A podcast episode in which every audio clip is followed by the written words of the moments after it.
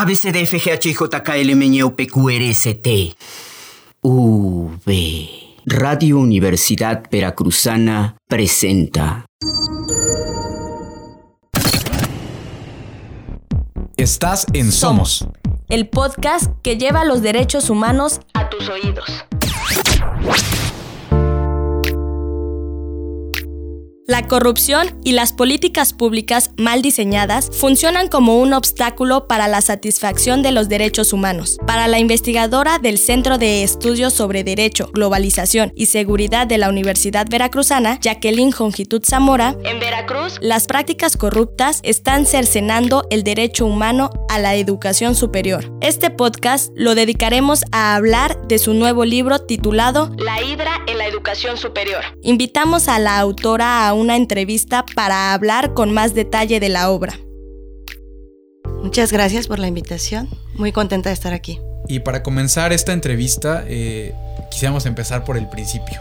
¿Por qué decidió titular la obra La Hidra en la Educación Superior? Bueno, la Hidra de Lerma es un monstruo mitológico griego que se cuenta tenía 3, 15, 100 cabezas, dependiendo del autor que nosotros leamos, de serpiente y que básicamente cada vez que cortabas una de esas cabezas surgían dos y una de sus cabezas era inmortal. Además, se decía que tenía un aliento tan venenoso que donde él se posicionaba, pues básicamente secaba los campos, mataba a los animales, etc. Entonces, la hidra del Lerma eh, me permite de una u otra manera visualizar el fenómeno de la corrupción, que es un fenómeno que pues luchas contra él, tratas de acabar con él, pero siempre se renueva, se sofistica, encuentra la manera de defenderse y que es muy difícil acabar con, con él. Y entonces por eso se llama La Hidra en Educación Superior, porque precisamente el libro nos habla de la corrupción en educación superior en un caso específico. Se habla mucho de la corrupción. De hecho, el presidente Enrique Peña Nieto ha mencionado que es un problema cultural del país. Eh, sin embargo, se habla muy poco de los efectos negativos que puede tener la corrupción en distintas esferas de lo público y de lo privado. Entonces quisiéramos preguntarle qué efectos tiene la corrupción. Bueno, sin duda me parece que la corrupción es uno de los problemas más grandes que enfrentamos como, como, país junto con la impunidad. La corrupción en realidad tiene muchas aristas y muchos efectos perniciosos. O sea, puedes ir desde lo más básico y elemental, como por ejemplo que nos cuesta dinero, los costos económicos de la corrupción, que puedes observar desde el hecho de que se pierdan eh, inversiones. ¿Por qué? Porque la corrupción desalienta la inversión este, pública, privada, porque ella implica muchas veces el deterioro de la infraestructura, el mal uso, el mal destino, el la incorrecta aplicación de recursos públicos, de, hasta el hecho de que los recursos que están destinados para cuestiones esenciales como puede ser la salud o la educación, pues se desvíen. Eso en términos económicos, pero en términos eh, sociales, la corrupción tiene un efecto que erosiona la sociedad, que nos afecta, que nos quita confianza, que nos quita calidad de vida, que genera, por supuesto, impunidad, ineficiencia en la administración de justicia, etcétera, etcétera. Hoy, hoy en día la literatura en materia de corrupción es muy clara al señalar que los efectos de esta son muy amplios, que no se quedan solo en lo económico y que tienen un peso muy importante para obstruir el desarrollo de los países. Llevándolo al plano de la, de la educación superior, ¿qué efectos perniciosos tiene la corrupción en la esfera de la educación pública?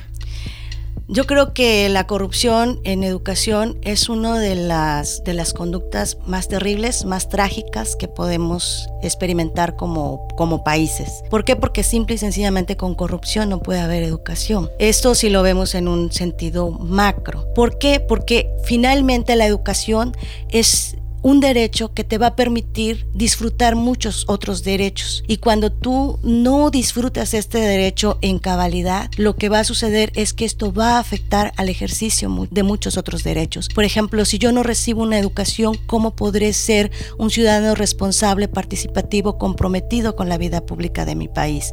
Pero en particular en la educación superior, creo que es altamente lesiva porque la educación superior lo que está construyendo son los profesionistas que se van a encargar del desarrollo de la ciencia de este país, de la tecnología de este país, los que van a, a hacer frente a las problemáticas de la nación. Entonces, si tú tienes una educación afectada por la corrupción y que por lo tanto el tema de la calidad educativa eh, va a ser dificultoso, lo más probable es que vas a tener profesionistas que no están preparados para enfrentar estos retos que tienen enfrente. Sin duda, el gran problema de la corrupción en educación superior o cuando la educación superior no se realiza de manera efectiva es que se obstruye las posibilidades de futuro, se aniquila la posibilidad de futuro para una nación. ¿Por qué? Porque estaremos en situación, en una situación mediocre en ciencia y tecnología para poder avanzar. Me pareció muy interesante que desde la introducción de su libro usted sostiene, y cito textualmente, el Estado de Veracruz, a través de prácticas corruptas, está incumpliendo sus obligaciones de promover, respetar, proteger y garantizar el derecho a la educación superior. ¿Cómo sustenta usted esta afirmación? Se sustenta en una investigación documental y de campo, en la que básicamente lo que hago es traer a la vista del lector toda la legislación federal, estatal, aplicable en materia de educación superior, que traigo a la vista del lector todo lo que es la política pública exigible en este país para la educación superior y porque a partir de las leyes y de las políticas públicas que se exigen en este país, voy revisando detalladamente cada uno de los aspectos que deben cumplirse, observando que muchos de estos elementos que deben cumplirse no se cumplen en el caso en estudio, que es la, la UPAP, y que no se cumplen precisamente porque hay una serie de conductas que podríamos calificar como corruptas, como puede puede ser, por ejemplo, el tráfico de influencias, la, la utilización clientelar de recursos, etcétera, y que a partir de, de, estos elementos que se van mostrando y de las evidencias que se van dando al lector, eh, considero que la tesis que sostengo y la afirmación que sostengo tiene elementos de prueba que sería bueno que las autoridades revisaran. En el libro que estamos eh, hablando hoy, La hidra en la educación superior, es interesante subrayar que no, no se limita únicamente a una investigación documental, sino que usted realiza también un estudio de campo. Y como mencionaba en la respuesta anterior, este estudio de campo, digamos, se focaliza en la Universidad Popular Veracruzana. Durante su averiguación a esta universidad, ¿qué es lo que usted vio? ¿Qué es lo que usted escuchó? ¿Y con qué se encontró? En el caso de los estudios de campo lo que encontramos son cosas muy interesantes, muchas de las cuales probablemente quienes nos escuchan las saben. Por ejemplo, esta institución no cuenta con instalaciones propias, no cuenta con laboratorios, no cuenta con bibliotecas, no cuenta con salas de tutoría, no cuenta con trabajo tutoriado, no hace investigación. Uno no puede pensar hoy día una educación superior sin estas cuestiones esenciales, básicas. Pero, por ejemplo, también encontramos en el caso de los, de los docentes situaciones muy irregulares respecto a la manera de cómo funciona. No hay relaciones de trabajo establecidas, no hay mecanismos serios de ingreso, incluso se constatan casos de personas no tituladas que dan clases en el nivel licenciatura, lo cual implica una violación a las normas aplicables en educación superior. Encontramos casos, por ejemplo, en el que los alumnos tienen que pagar por pasar al baño o que tienen que cooperar para pagar eh, servicios tecnológicos, cuando los servicios tecnológicos son de este, lo que se entiende hoy en día como una formación universitaria. También encontramos, por ejemplo, el tema de que los profesores no cuentan con organizaciones sindicales ni, ni con las condiciones eh, laborales mínimas e irrenunciables con las que debe contar cualquier trabajador en el país. También encontramos situaciones que tienen que ver con que hay un manejo poco transparente de los recursos, con que los recursos que da el Estado no son suficientes para la tarea que se destinan, etcétera. Yo invitaría a que lean cada uno de los instrumentos y de las evidencias que se fueron reportando. También tenemos, por ejemplo, como resultado de una encuesta a alumnos, algo curiosísimo que la gran mayoría de ellos acepta que no tiene los elementos mínimos para tener una educación de calidad, pero al mismo tiempo y a pesar de saber que está en riesgo su educación superior, ellos terminan por admitir que es mejor recibir esa educación que no recibir nada, lo cual habla de una cuestión perversa en el tema. Ante esto último que usted comenta doctora Jacqueline, digamos la pregunta que, que nos asalta en este momento es, ¿una universidad con estas características puede formar integralmente a personas? Definitivamente no, o sea, yo creo que todos los que estamos de una u otra manera relacionados con la educación superior sabemos lo difícil que es el tema de la formación integral. La formación integral implica cada una de las dimensiones del ser humano, desde lo intelectual, lo valorativo, el desarrollo de habilidades. Y otra vez volvemos, ¿cómo desarrollo yo habilidades en determinada área si no tengo los elementos para hacerlo? ¿Cómo desarrollo, por ejemplo, una capacidad de empatía o de compromiso con los demás si simple y sencillamente el mismo compromiso que yo tengo con mi educación superior es mínimo? Porque a pesar de darme cuenta de que no lo estoy consiguiendo, no estoy en el camino correcto para hacerlo, continúo los estudios. ¿Por qué? Porque requiero un título, porque el título tiene un precio en el mercado, ¿no? Entonces, definitivamente me parece que no es una apuesta a la formación integral de los estudiantes. Entonces, si no forma integralmente personas, ¿qué función tienen este tipo de instituciones? Mira, yo creo que en el caso particular de la UPAP tiene que ver básicamente con una cuestión de legitimidad del Estado. El Estado dice o el Estado manda el mensaje a la sociedad, estoy preocupado por la educación superior, voy a dar mayor acceso a, mayor número de jóvenes a la educación superior y sí, sí lo hace, pero lo que está detrás de eso es que te doy el acceso, pero no te aseguro ni te garantizo en absoluto una formación de calidad, ni te aseguro condiciones mejores para el futuro, porque obviamente en una situación así, en el contexto en el que estamos, tan competido, tan difícil para los profesionistas, una mala educación en ocasiones equivale a no tener educación. Entonces, ¿dónde quedarían los estudiantes que, digamos, acuden a estas instituciones con la, con la promesa y con la finalidad de tener un mejor futuro?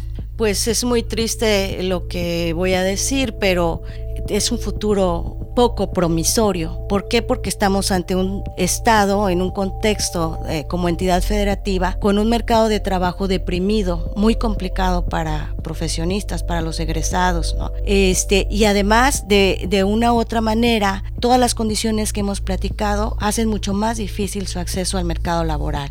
Entonces, ¿ante qué estamos? En pocas palabras, ante un fraude educativo y el escenario de estos jóvenes es poco halagador. Mm, bueno, hasta ante esta contundente afirmación, quisiera abordar otra parte del libro que usted comenta acerca de las políticas públicas con perspectiva de derechos humanos. Ante este fraude educativo que usted menciona, en la que la corrupción y tal vez una mala política pública pueden afectar el futuro promisorio de muchos jóvenes, ¿cuál es la importancia de la aplicación de las políticas con perspectiva de derechos humanos que usted menciona en su libro? Bueno, una nota muy rápida sobre políticas públicas con enfoque de derechos humanos, bueno, es decir, que ellas básicamente están interesadas en la realización efectiva de los derechos. Esa es su centralidad. En ese sentido, se generan políticas públicas con perspectiva de derechos humanos cuando tú piensas en un derecho específico y que ese derecho específico debe verse satisfecho en todas y cada una de las características o de los estándares internacionales que se plantean respecto a ese derecho. Por ejemplo, si hablamos de derecho a la educación superior, bueno, pues que debe haber accesibilidad pero que debes ser de calidad, pero que debes tener los mejores profesores, pero que debes desarrollar habilidades, pero que debes tener todos los instrumentos necesarios, etcétera. Entonces, la, la perspectiva de política pública con enfoque de derechos humanos va a la satisfacción, a la satisfacción plena, ¿para qué? Para que la realización de ese derecho se consigan los objetivos que se pretenden respecto a la propia persona humana. En ese sentido, eh, pensar hoy día el tema de, los, de las políticas públicas desde la perspectiva de los derechos humanos implica un compromiso real con la sociedad, implica un compromiso real con las comunidades, en este caso con los jóvenes que en efecto tengan acceso a una educación, pero una educación de calidad. Ahora, el problema que yo detecto en la UPAP es que toda esa normatividad y toda esa política pública mucha, mucha de ella es pasada por alto, no se cumple, no se hace, no se ejecuta, no se implementa como se debe hacer. De hecho, hasta actos ilegales se detectan en la creación de esa universidad aquí en el estado de Veracruz. Entonces, eh, no solo es el tema de tener la perspectiva o el enfoque, sino de que haya una implementación adecuada. Aprovechando este tema, ¿a qué imputa esta conducta de las autoridades de la Universidad Popular Veracruzana? Tengo la percepción de que en el estado de Veracruz enfrentamos difíciles condiciones políticas. Estamos en un estado poco democrático en términos sustantivos, en donde los organismos que deberían cumplir sus tareas no lo hacen y no lo hacen básicamente por una cuestión pues de escaso desarrollo democrático de escaso desarrollo en términos de lo que son los derechos humanos. Entonces, yo creo que el caso de la UPAP es un buen ejemplo de cuando un Estado no ha entendido que estamos en un siglo en el que el conocimiento, en el que la ética, en el que la productividad tienen que jugar un papel fundamental para el desarrollo del país. Vivimos, me parece, en todavía tiempos de vieja política, que desafortunadamente no solo es problema de Veracruz, es problema del país entero, pero que en Veracruz es muchísimo más marcado. Por último, ¿podría ser aplicable este estudio a distintas instituciones de educación superior? Sí, por supuesto. De hecho, todos los indicadores tienen esta base que tú señalas, normativa de políticas públicas. Yo creo que es replicable y que además es súper necesario que revisemos el tema de la educación superior, porque este libro se ocupa de un caso específico, que es la UPA, pero tendríamos que revisar cómo están funcionando todas las instituciones públicas de educación superior de este país y cómo está funcionando la, la oferta privada de educación superior, porque tendríamos que entender que no un mayor número de títulos nos dará mayores oportunidades, que ese no es el tema, que el tema no es tener un título, que el tema es realmente qué podemos hacer como egresados de institución de educación superior por este país. Entonces yo creo que este estudio más bien es como pedir un momento de atención para este tema que tiene que ser una agenda pública, que que tiene que ser revisado y que no podemos seguir cometiendo, yo hablo en este caso de los adultos o los que estamos en, este, en instituciones de educación superior, no podemos seguir cometiendo el crimen con nuestros jóvenes de plantearles que les estamos dando educación superior cuando únicamente los tenemos en especies de guarderías. Ya los chicos ya no están para eso, ya este país no está para esto.